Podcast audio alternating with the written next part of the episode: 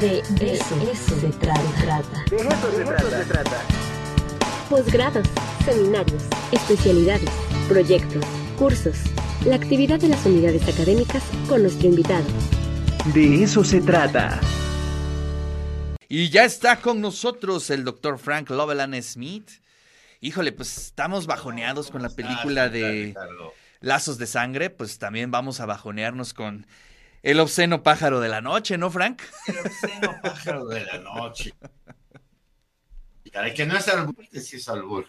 Este, no, no, no, no, nada, nada que, ver.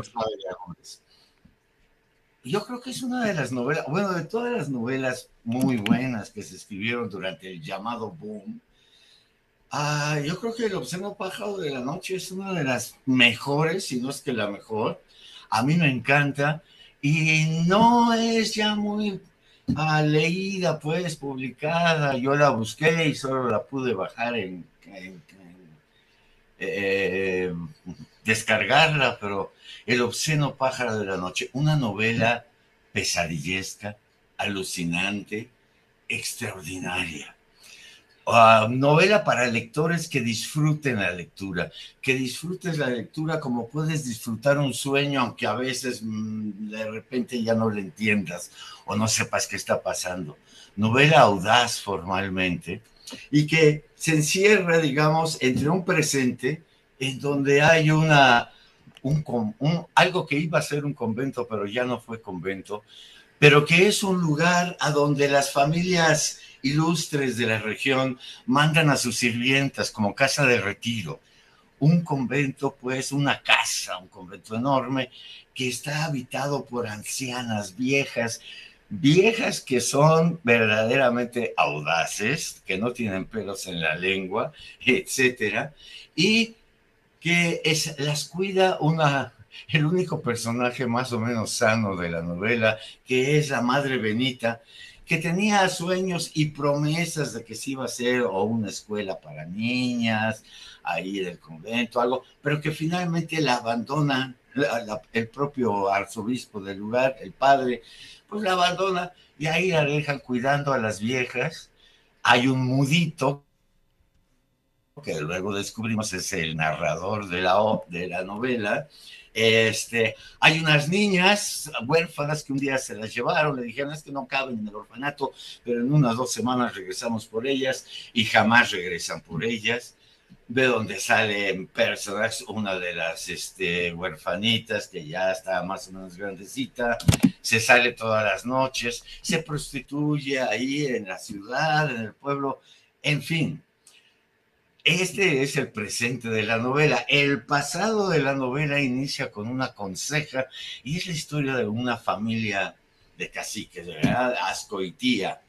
Y en esa eh, hay una conseja, una leyenda que no la puedo, no me va a dar tiempo de contarla toda, pero en donde el, el terrateniente Ascoitía tiene nueve hijos y una hija. Y a la hija los hermanos pronto se dan cuenta que hay rumores de que o la hija es medio bruja porque tiene una ama, ya una, una sirvienta que la cuida, que tiene cierta fama de bruja y que como bruja parece que se transforma en una perra amarilla y que andan por ahí. Alucinante, ¿no?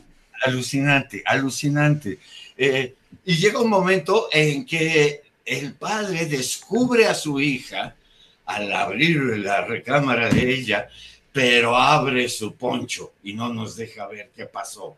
Y de ahí surgen dos historias. La niña se estaba retransformando en niña, la bruja andaba, por ahí anda una perra amarilla que va a ser como la Petra Ponce, se llama así la, esta mujer, que va a andar por todos lados, en toda la novela, en todo el tiempo. El pasado sucedió hace ya bastante.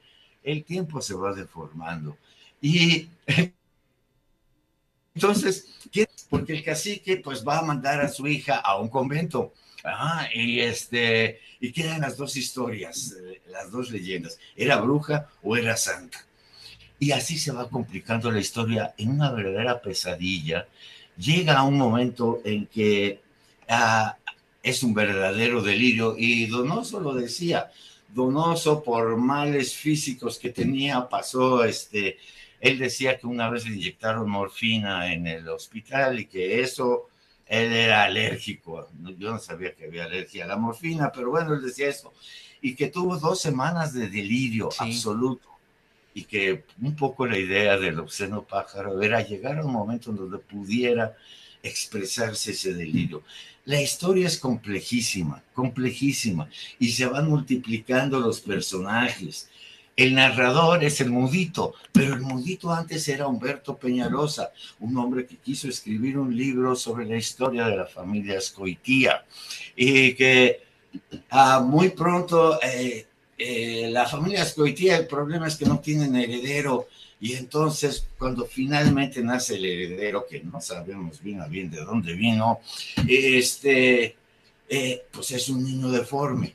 Y entonces el papá, como es, pues es rico, ¿verdad? Le construye una casa habitada por puros monstruos para que no se sienta mal el niño.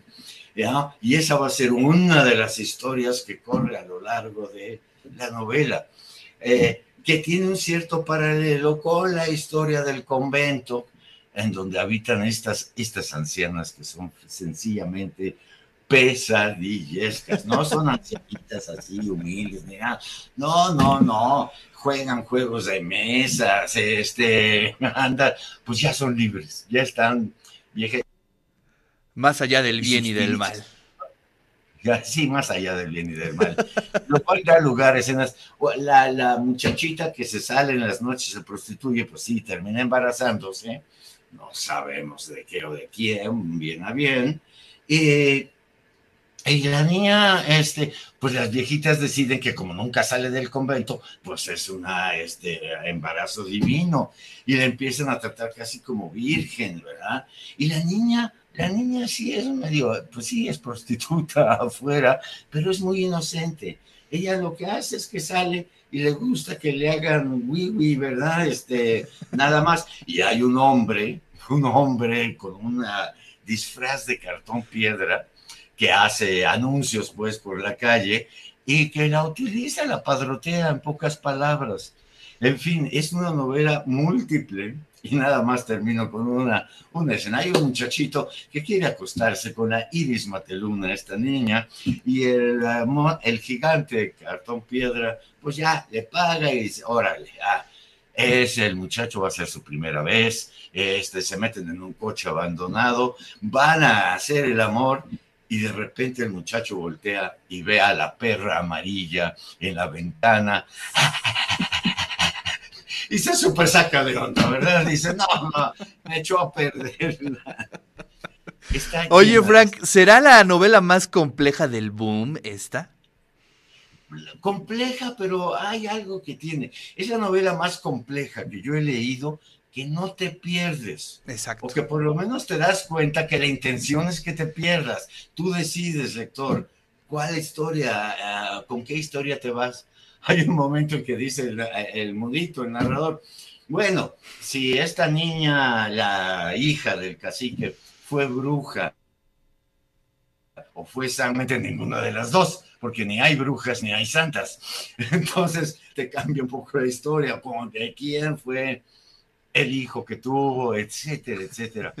Pero el narrador que se transforma es una novela que disuelve las identidades. ¿no? Este, espléndida, maravillosa. O sea, puedes leerla, perderte en ella. Es como una pesadilla. En una pesadilla no entiendes lo que está pasando, pero qué intenso es. Eh, Oye, pues gracias por la recomendación y bueno, pues decirle a toda la audiencia que si le quiere entrar al obsceno pájaro de la noche.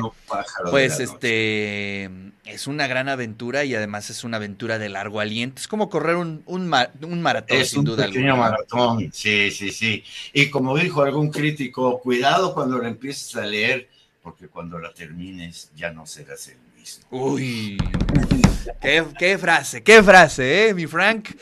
Te agradezco muchísimo, te mando un fuerte abrazo, querido Frank Loveland.